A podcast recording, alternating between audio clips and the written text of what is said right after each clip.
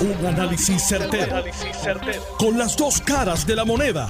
Donde los que saben no tienen miedo a venir. tienen miedo a venir. Esto es el podcast de Análisis 630 con Enrique Quique Cruz. Dale, le doy la bienvenida al amigo licenciado ex fiscal de Puerto Rico, José Lozada. José, bienvenido. Muchas gracias por estar aquí. Gracias, Quique. Siempre un privilegio estar contigo. Tengo tres temas que quiero hablar contigo. Uno, desestimaron todos los cargos contra Juanma porque la víctima no se presentó, Andrea Ojeda Cruz. Dos, causa probable por seis cargos, causa para arresto por seis cargos contra Raúl Maldonado por los informes de ética y, no reportar ingresos.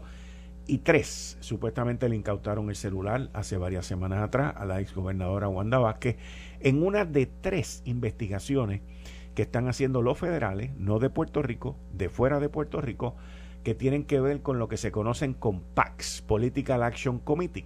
Estos son comités que establecen ciudadanos privados para meterle billete a eso a todo lo que da y eh, empujar candidatos o desempujar candidatos y llevarlos a la derrota, porque eso funciona para uno para otra. Esto fue validado por el Tribunal Supremo de los Estados Unidos hace varios años atrás Aquí en Puerto Rico hay sindicatos que se gastan millones de dólares para elegir o buscar la elección de candidatos vividores, vagos que viven de esto.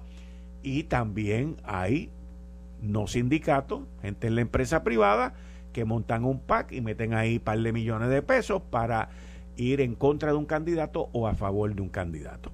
Según la información que yo tengo, licenciado Lozada, hace aproximadamente ya tres semanas, más o menos, la exgobernadora iba en, los vehículos oficiales por la carretera, se dañó la computadora. Ok, gracias. Eh, iba por la carretera eh, en los carros oficiales y un contingente federal eh, les pidió que se pararan y le entregó una orden de allanamiento para que le dejaran entregar a su celular en ese momento. Al momento de yo enterarme de esta información, me extrañó mucho el método, el modus operandi, la manera como lo hicieron. Y eh, llamé a, a mis contactos y les dije, ven acá, ¿me puedes confirmar esto y lo otro? Pues tú sabes que nadie confirma nada, para aquí para allá, la cosa se quedó tranquila. Y de repente le pregunto a uno de mis contactos, le digo, mira, pero está bien, no me pueden confirmar esto, no hay problema, pero pero en la calle, brother. O sea, ¿qué es esto? Y me dice, no, Quique, esa es la manera nueva de hacerlo. Y yo le digo, explícame eso, porque yo tengo que entender esta vaina. Y él me dice, mira, cuando eh, eh, los federales se encontraron, se han encontrado en varias ocasiones con esta situación de los, de los celulares, la gente va aprendiendo, los federales también van aprendiendo. Y uno de los casos fue el de Tata Charboniel fueron a la casa, hablaron con ella, le interrogaron, le, le, le, pidieron, el, le celular. pidieron el celular y ella dijo que lo iba a buscar en el cuarto y cuando volvió pues habían borrado 20 cosas porque todo lo que tú borras se queda ahí. Se o sea, queda la huella. Se, queda la huella. Y entonces ellos, dice, ellos se, se ingeniaron este nuevo concepto, esta nueva manera de allanar, que es que los cogemos en la calle, pues en la calle no puedes salir corriendo para ningún sitio, número uno. Número dos, 99.9% de la gente anda con su celular en el vehículo, ¿ok? Y te paran allí y te entregan la orden de allanamiento y dame el celular. Ah, que no lo tengo conmigo. Pues ahí pueden venir y llamarte. Y como está todo eso por Bluetooth, va a sonar. Eso nada más es obstrucción a la justicia. ¿Cierto, falso? Así es. ¿Ok? Entonces, pues usted viene y lo entrega.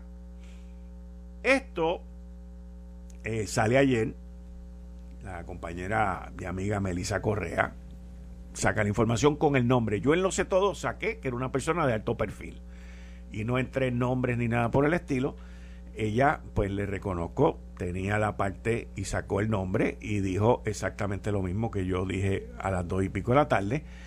Y entonces, pues yo me busco, me pongo a buscar más sobre esto, porque originalmente esta, esta investigación, estas tres investigaciones, by the way. Son tres, investigaciones federales. Federales, tres. Y las tres tienen que ver con PAC. Y desde los Estados Unidos, no de Puerto Rico. Correcto, correcto. Las tres investigaciones tienen que ver con comités de acción política.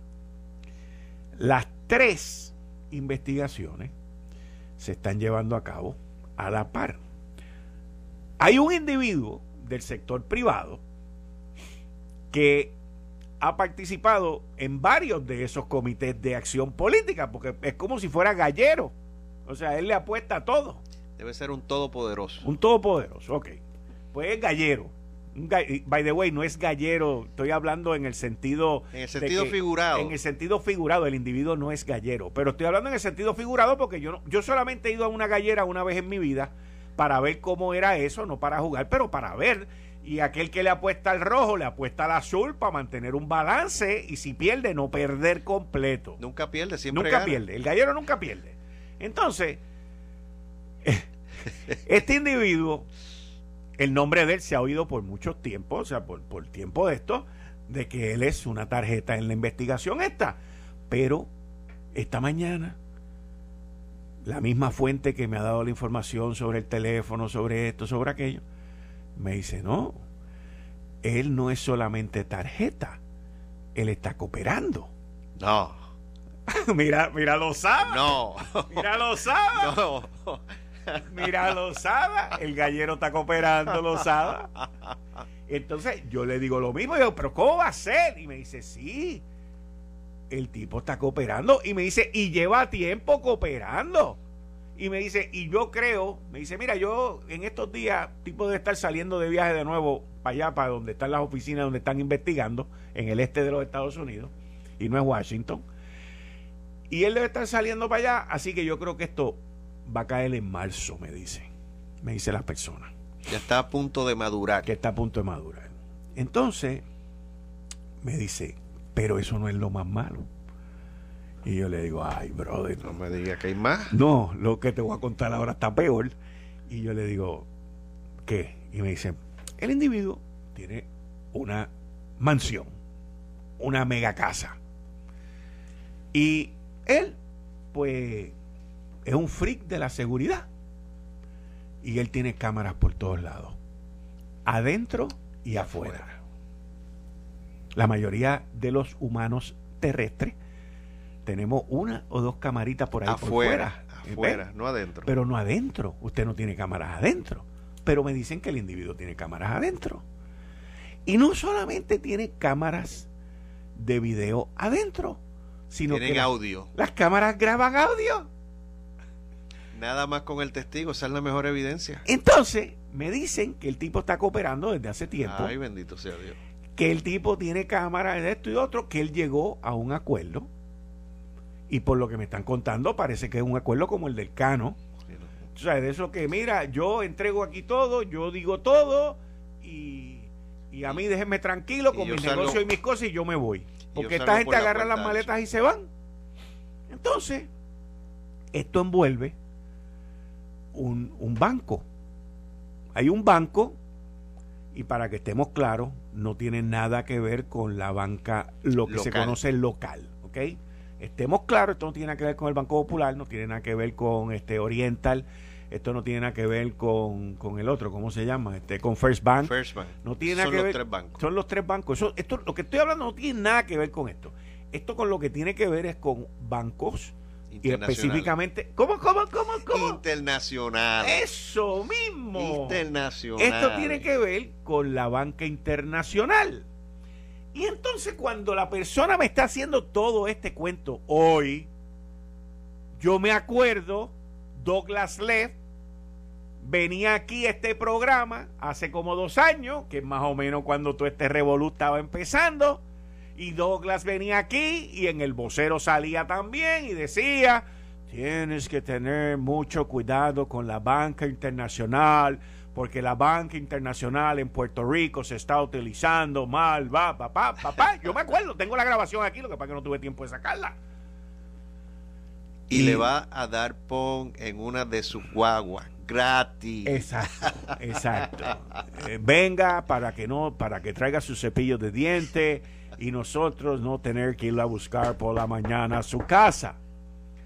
Así está la cosa. Entonces, también esta mañana sigo haciendo llamadas y la gente me dice, abogados con experiencia en la federal. Conocedores del tema. Conocedores del tema. Yo empiezo a llamar a dos o tres y pregunto, mire, ¿cómo tú estás? Esto y lo otro. ¿Y qué? ¿No te llamaron hoy? Sí, me llamaron. Sí, me llamaron. Sí, me llamaron. Así que han estado llamando. ¿Qué pasa? Que entonces cuando yo pongo todo este rompecabezas, licenciado Lozada. Y empieza a montarlo. Y lo empiezo a montar, entonces todo me hace sentido porque el banco está en el mismo sitio donde hay unas oficinas y unas cuestiones que está cerca de la avenida Chaldón. Exacto, sí, sí, se ve, se ve, se ve, se ve, se ve, se ve. Ve, ya tú, ya tú montaste el rompecabezas. Ya, ya, ya. Entonces, no solamente eso. Y esa mansión de ese individuo tiene playa. Ah, esa parte yo no la sé. esa parte yo no la sé. Porque no sé si las olas harán mucho ruido también. No, eso es parte del distractivo. Del distractivo. Claro, porque adentro en la mansión tienen lo mismo que hay en el estudio, unos, unos aditamentos para que el sonido exterior no afecte. Pero esas cámaras con esa, son de alta resolución y ese sonido en HD, así que debemos pensar que la nitidez de la grabación está clarita. No, no, no hay duda. Entonces me dicen que allí, a esa casa, donde están las cámaras y las grabaciones y los sonidos, le gusta ir a gente de alto perfil. Y han ido allí. Y fueron allí. Y fueron. No, pero me dicen que hay unos en específico que les gusta ir mucho allí. Y fueron allí. Y entonces uno empieza a poner todas estas piezas juntas y uno empieza a entender lo que está pasando.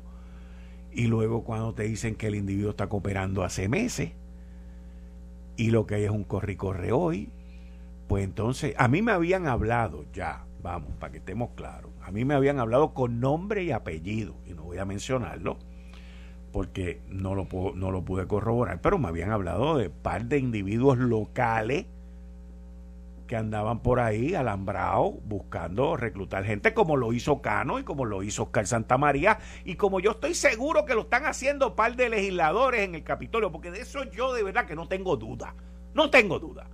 Pero esto es en el sector privado. Y entonces yo decía, ah, rayo, que tipo estaban andando por ahí buscando y, recopilando y, y grabando a todo lo que da. Así que en esto estamos hoy, licenciado. Esta es la información que yo tengo hoy. Yo estoy seguro que mañana me van a dar más, porque según empiezan a sonar los teléfonos, la gente se empieza a alborotar. Otra cosa que me di cuenta hoy por la mañana, cuando me estaban hablando de todas estas piezas en el rompecabezas, es que también, porque me acordé, me acordé, me acordé de Douglas Leff, tú no sabes cuántas veces, él venía aquí se sentaba donde tú estás, pero me acordé también que a los federales les gusta hacer esto a propósito. Esto es parte del esquema, esto es parte de la estrategia. Explica. Mira, debemos pensar que los amigos de las guaguas negras, en este ejercicio natural y con la nueva dirección en Puerto Rico del FBI por el agente Joseph González, ellos cambiaron los paradigmas anteriores. Ahora, ese peje grande, llamémoslo de esa forma, ese gallero, viene a ser el cooperador, viene a ser el que se alambra, viene a ser el que logra el mejor acuerdo. Y ahora vemos cómo hacen estas acusaciones por el fiscal, lo que se llama el informe, por la información, no con el gran jurado. Y entonces en este ejercicio, ya aprendiendo de la experiencia pasada con relación a los celulares como método de recopilar evidencia e información, ahora no te van a la casa con la orden y búscame el celular ¿Por qué? Porque van a un botón en ese celular y borran todo lo que hay y lo llevan a su estado natural cuando todavía no tiene información. Así que ahora te paran en medio de la carretera y tú ves que son oficiales de ley y orden, luces azules, guaguas negras, y tú respetuoso de la ley te detienes. Te dicen, aquí está la orden, entrégueme el celular. Inmediatamente tú lo tienes que entregar no puedes obstruir la investigación federal porque entonces cometes un nuevo delito. Si es que no has cometido delito. Ante esa eventualidad y los cambios de paradigma y los cambios de estrategia, estamos viendo un Puerto Rico que cada día se va a estremecer, no solamente en el aspecto público, con funcionarios públicos, sino también en el aspecto privado. Y vamos a ver cómo esas garras de la corrupción del sector privado se mueven al sector público. Y es triste y debemos estar viendo estos operativos porque esto viene de hace mucho tiempo, esto ya lleva varios años estas investigaciones y lo vamos a escuchar igual que escuchamos cuando el Cano que hablaban de 2017. Así que muy próximamente vamos a seguir viendo resultados y hay muchas personas que hoy llamaban abogados, hay otros que iban a la farmacia a comprar unos eh, medicamentos especiales para el estómago porque los puso a correr. Así que sin hacer alusión a ninguno de ellos en particular para no darle promoción, pero sabemos que hay unos medicamentos de estos líquidos y en pastillas de color rosado que se lo toman para poder contenerse porque le causa un malestar estomacal nada más pensar que van a tocarle a la puerta diciendo FBI y que se los van a llevar en medio de la madrugada y que sus hijos, su esposa lo van a ver en ese ejercicio. Así que es muy lamentable, muy triste que esto vuelva a suceder, pero te adelanto que los cambios de estrategia para el FBI siguen aumentando, las herramientas que siguen utilizando son novedosas y lo que quieren es esto, acabar con ese germen de la corrupción que tanto daño nos hace a Puerto Rico. El problema grande, grande, en dos de las investigaciones. Acuérdate que te dije que eran tres. Son tres. El problema grande en dos de las investigaciones es que los investigados estaban en un alto perfil en donde podían llevar a cabo el quid pro quo. El acceso. Correcto. El acceso a la información y más que a la información, a esos funcionarios de alto perfil, esos VIP que llaman Very Important People, esas personas que técnicamente Juan del Pueblo no tiene acceso a ellos, pero estos señores cogen su teléfono y marcan y le dan al botón de Speed Diary, fulana, yo, pasa por la casa, hoy vamos a hacer barbecue, tomamos un buen vino de ese que te gusta, y allí se sientan a conversar y se olvidan que hay una cámara y un micrófono porque no es obvio esa cámara y ese micrófono. No es obvio. Es un teléfono, un micrófono, una cámara oculta para recopilar información que obviamente en ese ejercicio de cooperación de ese gallero, por llamarlo así, que no es un gallero, en ese ejercicio de cooperación con ese buen acuerdo pues esa información ya está en manos del FBI, validando que ese video es genuino y no se alteró, y que esa información y ese quid pro quo y ese intercambio de lo que haya sido, de ese sobre, de ese, de ese favor político, de esa violación a la ley, ya está allí. Aquí hay permiso. Hay de todo. Aquí hay abrir puertas. Aquí hay 20 cosas. 20 cosas. Yo me imagino y ahí es donde viene la parte incumbente. Ahí es donde viene la parte incumbente. Me imagino esas 20 cosas, pero no quiero decir las que me imagino para no allegarme a una conclusión que se acerque tanto a la verdad. Prefiero esperar a que la noticia la vea en la mañana cuando despunte esa mañana y toquen las puertas y todos los noticiarios y los periódicos estén diciendo el FBI está haciendo arrestos en tal pueblo en esta urbanización y están arrestando a fulano, a fulana y a mengano. Miren, eh, básicamente, terminando con este tema, eh, de lo que estamos hablando es de tres investigaciones que los federales están llevando a cabo sobre tres PACs, PAC. Eso es un Political Action Committee, Comité de Acción Política, validado, es legal el usted donar a un PAC. Se supone que el candidato o el que es beneficiado por ese PAC no tenga ningún contacto, no puede haber coordinación, no puede haber conversación, no puede haber nada. Y esos son unos grupos que se forman Comité de Acción Pro este Pichupan. No, no, no, mira. Pichupan. yo brinco rápido. Pichupan. Y allá yo no hablo con esa gente, yo no conozco a esa gente. Y esa gente viene y levantan dos millones de pesos y van y meten una campaña brutal y ¡juácata! Por ahí van. Pero no hay coordinación con mi campaña, con el candidato, no hay nada. Es una cosa ya independiente. No la puede haber porque hay una oficina del Contralor Electoral que fiscaliza, hay que rendirle informe. No, y también hay que rendirle informe al Federal Election Committee. Y a nivel de los Estados Unidos hay que hacer lo propio cuando son funcionarios federales. Y cuando son locales también que se están beneficiando por las leyes del PAC. Por las leyes del PAC.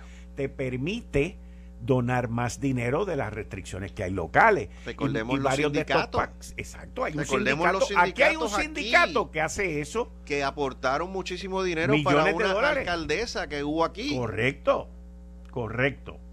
Entonces, los PACs pues están siendo investigados. Están siendo investigados y eso es parte de la información que de ayer sobre la incautación de un teléfono a una persona de alto perfil y ahora hoy sale que hay un individuo del sector privado de muy alto perfil que está cooperando, entre otros, porque a mí me habían hablado de otros locales que están cooperando. Y recordemos que a nivel de federal ni se niega ni se acepta que hay una investigación. Así que siempre que te enteras es porque tú tienes esas grandes ramas de información que se acercan y te dicen, que está pasando esto. Pero no se puede dar detalle porque la investigación está en curso, está en proceso. Pero no lo van a aceptar, pero tampoco lo van a negar. Eh, estás escuchando el podcast de Noti1. Análisis 630 con Enrique Quique Cruz. Continúo aquí con el licenciado José Lozada y quiero, vamos a llamar a Zoela Boy para que entre con nosotros, porque estos temas, si ella los quiere discutir con nosotros dos, pues no hay ningún problema. Tú eres abogado, ella abogada también. Yo sí continúo aquí de moderador. Pero básicamente, eh, el caso de Raúl Maldonado. Eh, encontraron causa para arresto tres cargos por eh, ética y tres cargos por omitir información, que me imagino que son en los informes de ética, en las planillas. No reportó ingresos. Buenas tardes, licenciada Zoela Boy, bienvenida, muchas gracias.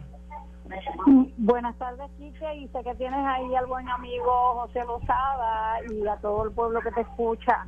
Pues fíjate, yo no lo sabía, pero me alegro que ustedes dos se conozcan para, oh, para que participemos ustedes dos en los próximos temas que tengo. Uno de ellos tiene que ver con el caso de ayer de Raúl Maldonado. Saludos, Zoe, buenas tardes. Un abrazo fraternal. Igual, igual. Mi cariño siempre y mi respeto. Igual acá. Eh, causa contra Raúl Maldonado, tres cargos de ética, tres cargos de código penal, este, que fue omitir la información, este, las planillas, no reportar los ingresos. En la, en la mañana de ayer, mañana y tarde, el juez Glenn determinó causa en esos tres cargos de ética, el 5.7, que es no dar información en los informes financieros que tiene que rendir todo funcionario público y en tres cargos iguales del artículo 269, que es el de perjurio. Esos delitos tienen pena de tres años de cárcel de ser hallado culpable. Y en el caso de lo que es el artículo 5.7 de ética, es un artículo que no tiene pena de prescripción. ¿Qué significa? Que en cualquier momento el Estado puede llevar ese caso ante la autoridad, ante el tribunal. Y este es un referido que hace la propia Oficina de Ética Gubernamental, no es un referido que hace el Departamento de Justicia. Ayer pudimos escuchar a la defensa hablar con relación a los términos que le aplican al Departamento de Justicia cuando hacen la investigación preliminar, pero ese no fue el caso. El honorable juez escuchó la prueba, analizó los documentos, leyó las declaraciones juradas y para esa etapa del procedimiento criminal que es la regla 6, que es la determinación de causa para arresto. El juez encontró la evidencia necesaria, lo que se llama la cintila de evidencia, para fijar una fianza por cada uno de esos delitos de 5 mil dólares y referirlo entonces a la próxima etapa, que es la vista preliminar. Así que en esa próxima etapa, el quantum de prueba es uno de probabilidad de que se cometió ese delito y que la persona que está imputada fue la que lo cometió. Así que tenemos que esperar a esa etapa para conocer los testigos, para conocer el testimonio de esos testigos, para que lleguen los expertos de ética gubernamental que hicieron las evaluaciones de esa prueba de esos tres años, porque aquí le están imputando que en tres años distintos no puso la información de que se llega cerca de 200 mil dólares y que al juramentar esos informes de ética, lo juramentó diciendo que esa información era cierta, conociendo que no era cierta porque omitió esa información de esos dineros. Los funcionarios públicos que rendimos y rindieron informes de ética saben que allí se pone no solamente el ingreso que recibe, sino también tiene que poner los regalos. Y aquellos que son casados tienen que poner la información de sus parejas. ¿Por qué? Porque así lo exige la ley de ética. El que falle en eso y no corrija o no enmiende ese informe a tiempo, se expone a multas y hay más, se impone a pena de cárcel porque el 5.7 en particular podría tener pena de cárcel, claro, podría beneficiarse para una probatoria por ser primer ofensor. Pero hay que mirar la ley de sentencias suspendidas para determinar si cualifica o no ese delito para sentencia suspendida, porque de no cualificar sería cárcel, a menos que al final del camino, evaluada la prueba y después del descubrimiento de prueba, determine que es mejor llegar a un acuerdo y no exponerse a una sentencia de cárcel. Licenciada Soela Boy. Sí, que primero que todo déjame eh, pedir un turno de privilegio personal y tengo que notificar y pedir disculpas si oyes eh, detrás de mí. Sí, no te preocupes, no te preocupes. Mi adorada nieta. Yo me imagino, yo me imagino, no te preocupes, no te preocupes. Bueno, pues, pues yendo a lo que nos importa aquí, este tengo que decir que todo lo que, ¿verdad? lo que ha dicho José es correcto desde el punto de vista estrictamente legal. Yo lo que creo es que mucha gente no está clara de qué es, en verdad, en términos un poco más prácticos, que se le está acusando a Raúl Maldonado. Y yo creo que es importante que la gente entienda que muchos servidores públicos, al aceptar su posición, tienen por obligación de cumplir, entre otras leyes, con el verdad ética gubernamental la ley de ética gubernamental que entre otras cosas exige que anualmente se presenten unos informes donde eh, tú tienes que decirle a la oficina de ética gubernamental todo lo que tú tienes, todos tus ingresos, todas tus pertenencias. Yo recuerdo vivamente la primera vez que yo tuve que llenar uno de esos informes cuando comencé en corrección porque es un informe y sé que ha cambiado y está mejor y de eso ya no es en papel como era en aquel momento, ahora es este eh, electrónico, utilizando la, la tecnología, exacto, pero es un informe bien, bien detallado. Y entonces además de detallado es juramentado, así que tú tienes que asegurarte que ese primero incluya todo y que de ahí en adelante presentes ese informe con toda esa información y que y que cuando quienes lo evalúan eh, hagan su trabajo, no, no encuentren contradicciones o sepan de información que tú has dejado de incluir, porque no solamente que todo lo que digas sea cierto, sino que incluyas toda la información y contestes todas las preguntas. A mí me parece interesante ver cómo ayer los fiscales de la Oficina del Fiscal Especial Independiente mencionaban, no, no, aquí lo que pasa es lo siguiente, y creo que lo explicaron de una forma bien sencilla Raúl Maldonado, antes de convertirse en secretario de Hacienda, tenía una corporación eh, de él. Y entonces, obviamente, pues recibía dinero de, esa corporación. Cuando lo van a nombrar el secretario, él le entrega la, esta corporación a su hijo. Se queda él. Yo no sé si, ¿verdad? No sé qué él hizo, si fue un fideicomiso o qué hizo, pero de alguna forma le entregó la administración de esa corporación a su hijo. Sin embargo, dicen los fiscales de la oficina del, fiscal especial independiente, que cuando se suponía que desde ese momento en adelante no siguiera generando ingresos, esa compañía se mantuvo pagándole gastos a Raúl Maldonado mientras era secretario de Hacienda y dándole dinero. Por el otro lado, y, obviamente el, el, problema aquí es que además de que recibió ese dinero, no lo informa o no lo incluye en esos informes que, que acabo de decir que hay que llenar anualmente. Por el otro lado, tú tienes a la defensa, a Mayra López Mulero, diciendo, no, no, no, espérate. Los fiscales de, de la oficina del FEI están diciendo que eso es ingreso. Eso no es ingreso. Esos 200 mil dólares que ellos están hablando, lo que fueron eh, eh, fue unos créditos o unos reembolsos que se le hizo a Raúl Maldonado. Y yo creo que ese punto obviamente será el punto más importante aprobar por parte de, los fiscales si en efecto eh, eran ingresos adicionales y no los informó, o si como dice Mayra, este, eran sencillamente reembolsos y no ingresos. Pero yo creo, como, y ahora ya no tanto como abogada, ahora como puertorriqueña ciudadana, Puerto Rico acaba de pasar por la situación de los dos alcaldes que hace bien poquito arrestaron por corrupción. Puerto Rico no necesita otro ejemplo de un una persona que haya aceptado un puesto en el servicio público y que en lugar de venir a servir, fue a servirse.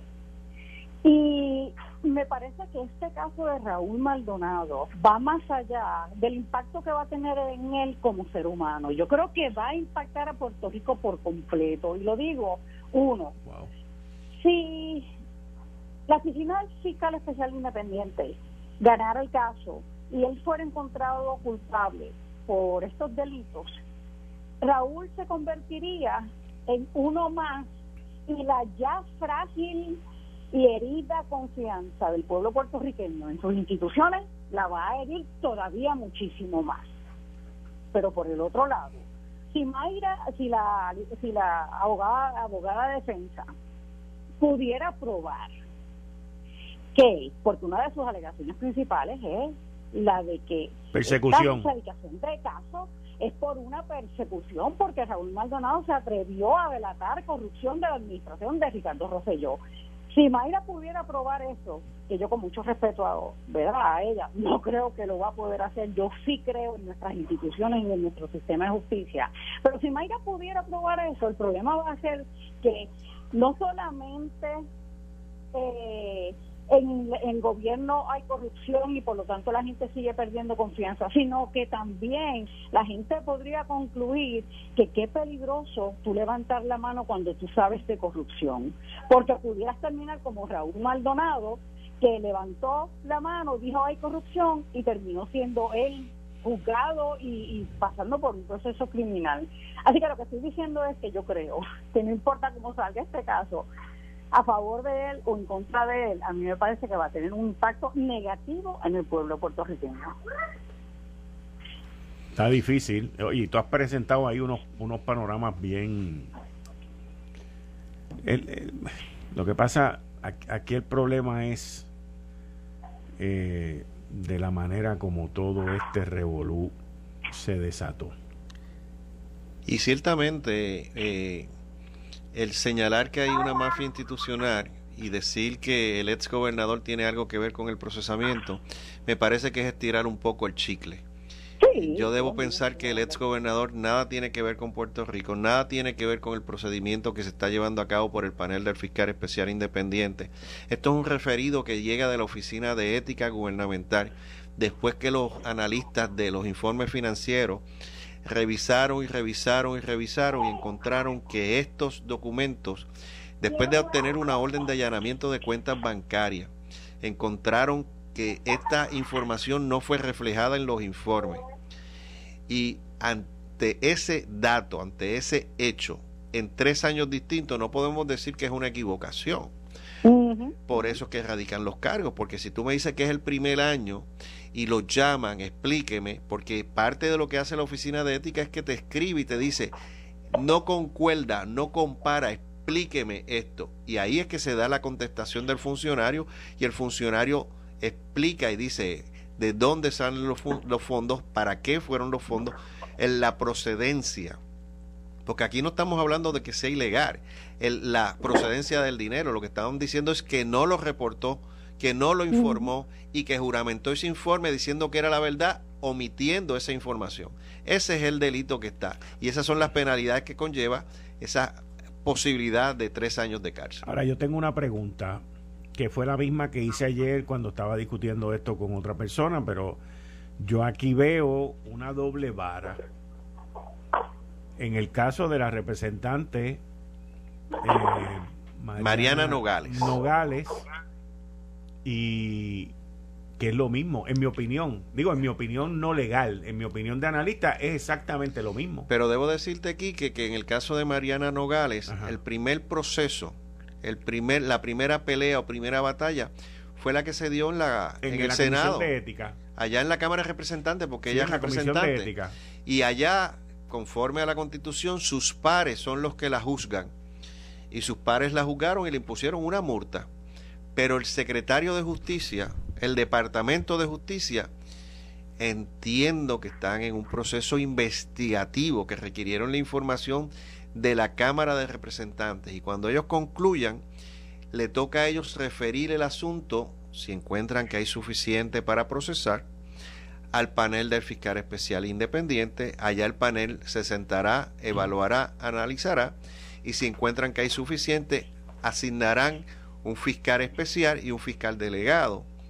Y conforme a los términos de ley, concluida esa investigación, debemos esperar radicación de cargos por el 5.7 y el 269 del Código Penal. Igualito que pasó con el señor Raúl Igualito. Igualito. ¿Tú entiendes que va, a pasar lo mismo con Tiene que pasar, lo, mismo. Tiene que pasar porque la justicia, el debido proceso de ley es para todos por igual. Ok, bueno, pues usted lo escuchó aquí, así que vamos para adelante. Eso, bueno, eh, licenciado y licenciado. Próximo tema. Eh, violencia doméstica. El caso de Juanma se destimaron los, los cargos en su contra hoy porque Andrea Ojeda Cruz no apareció. La fiscal en el caso dijo que los alguaciles la fueron a buscar por dos días consecutivos y hoy eh, la Fiscalía Estatal fue allí de frente a la jueza y dijeron que no podían presentar el caso. La pregunta que le tengo a los dos fue la misma que le hice a la fiscal Laura Hernández de la unidad de, directora de la unidad de violencia casos especiales de violencia doméstica y es la siguiente. Porque yo necesito un testigo para llevar a cabo este caso si cuando las matan no hace falta testigo en este tipo de casos no y yo sé que el estado de derecho y todas esas cosas pero pero en mi mente lógica lógica, donde domina la lógica, no el derecho. En mi mente lógica, yo no necesito un testigo para meter preso al asesino, pero sí necesito un testigo para meter preso al agresor. A mí eso no me hace lógica. Déjame decirte qué fue lo que pasó en el tribunal. En el día de ayer se cumplían los 120 días que tiene el Estado para celebrar el juicio. Es decir, el, derecho del acusado a juicio rápido, que en Puerto Rico es constitucional y que se presume que es inocente y que es inocente hasta que sea hallado culpable más allá de dudas razonables y si es por un jurado por unanimidad de 12 personas. Ayer se cumplieron los 120 días y la fiscalía no tenía a la dama alegada perjudicada ni a la dama testigo de los hechos. Ante eso, se le informa al tribunal y el abogado de defensa, conforme a la regla de procedimiento criminal, pide la desestimación. Y ante ese evento, la juez desestima, es decir, archiva el caso, pero le dice a don Juanma López, ojo, el Estado puede volver a radicar los cargos. ¿Por qué? Porque el, el caso se cayó, como dicen por ahí, porque la testigo no compareció. En el caso de un muerto, y en el caso de una víctima de violencia doméstica se puede probar el caso de otra forma y esa otra forma puede ser con otros testigos y otra prueba y otra prueba puede ser una cámara de seguridad que haya captado el momento y que se vea todo y que venga un técnico de la policía de crímenes cibernéticos y certifique que ese video no ha sido editado ni alterado y que venga ese otro testigo que presenció los hechos y diga fulano de tal cogió un bate y la golpeó aunque la testigo no esté allí, aunque ella no quiera declarar.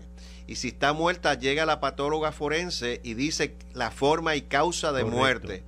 Pero aquí lo que pasó fue que se desestimó porque no estaba allí la testigo víctima de la alegada violencia doméstica y la otra testigo que fue la que vio los hechos. Pero fiscal, fiscal y licenciada, ellos tenían declaraciones juradas de ella Ellos tenían todo, tenían la foto, tenían todo. No pueden usar la declaración jurada por lo siguiente.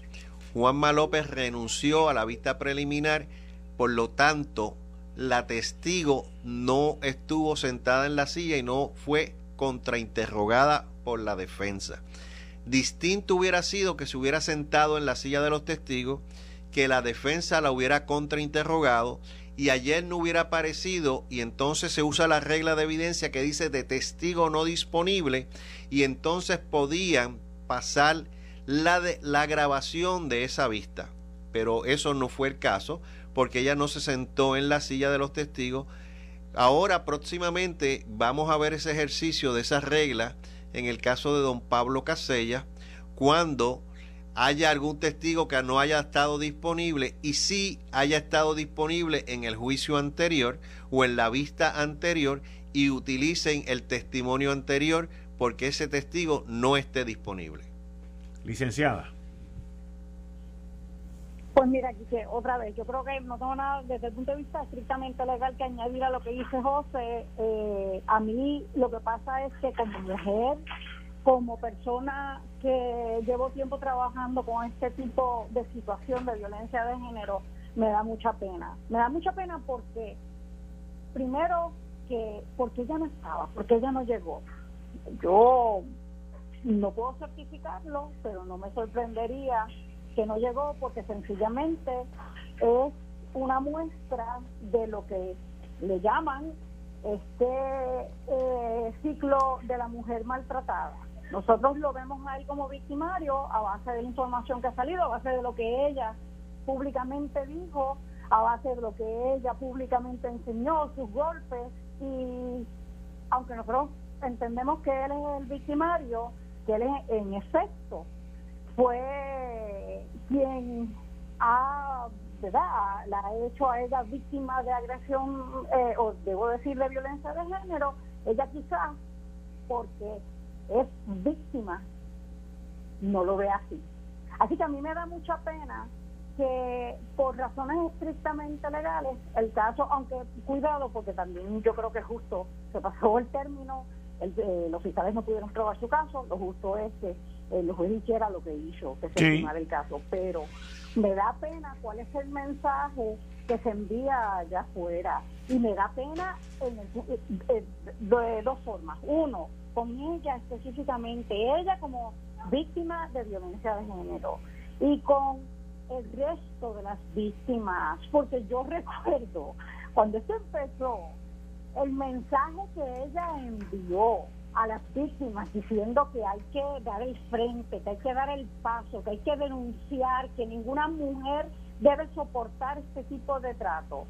Y lo contrasto con el otro mensaje que dio cuando en una de las vistas ella sale y la entrevistan cuando dice, yo creo que más daño me ha hecho Fiscalía que el daño que me hizo cuando, cuando o sea, es horrible, porque entonces el mensaje de ella primero era mujer, no, no te, no, no te dejes tienes sal, sal eh, delata, este, denuncia que estás pasando por esto y el otro mensaje que les dio fue no, no lo hagas porque es peor, cuando tú denuncias es todavía peor y entonces hoy con su falta de presencia, con su ausencia en la vista, está confirmando que el segundo mensaje es el que en el que ella más cree. Nuevamente, yo creo que cree en eso porque ella es víctima y eso es una muestra de ser víctima, pero el mensaje que las mujeres reciben allá afuera es horrible porque es el mensaje de no se puede confiar en el sistema. ¿Para qué voy a Eso es lo que ella ha dicho. A, denunciar. Es horrible. Yo creo que yo creo que que este caso es malo para lo que se haya podido adelantar con las víctimas de violencia de género en que deben dar el paso adelante y denunciar creo que le da para atrás unos pasos a, lo que se haya podido alcanzar en, esa invitación a que en efecto denuncien. Yo me mantengo diciendo, primero que el, sistema de justicia no es perfecto porque quien lo lleva somos seres humanos, o son seres humanos. Uno. Segundo, cierto que hay ocasiones en donde eh, es decepción lo que provocan cosas que pasan en el sistema, pero yo sin embargo creo que la mayor parte de las ocasiones lo que sucede es lo que debe suceder. Así que mi invitación a todas las víctimas es que independientemente de lo que haya pasado en este caso en particular, nadie merece ser tratado de esa forma y quien sea tratado de esa forma, hombre o mujer, debe dar el paso adelante y denunciar, no aceptarlo. Licenciada, muchas gracias. Voy a voy a una pausa, pero qué bueno de haberlos tenido ustedes dos aquí. Me perdona el, yo haberles hecho este este cambio hoy, pero muchas gracias. Y te, dejo allá con tu nieta para que te la sigas disfrutando. gracias, bye bye. Hasta luego. muchas gracias. Un placer, siempre. Siempre un placer. Esto fue el, podcast de Notiuno. Análisis 630 con Enrique Quique Cruz. Dale play a tu podcast favorito a través de Apple Podcasts, Spotify, Google Podcasts, Stitcher y notiuno.com.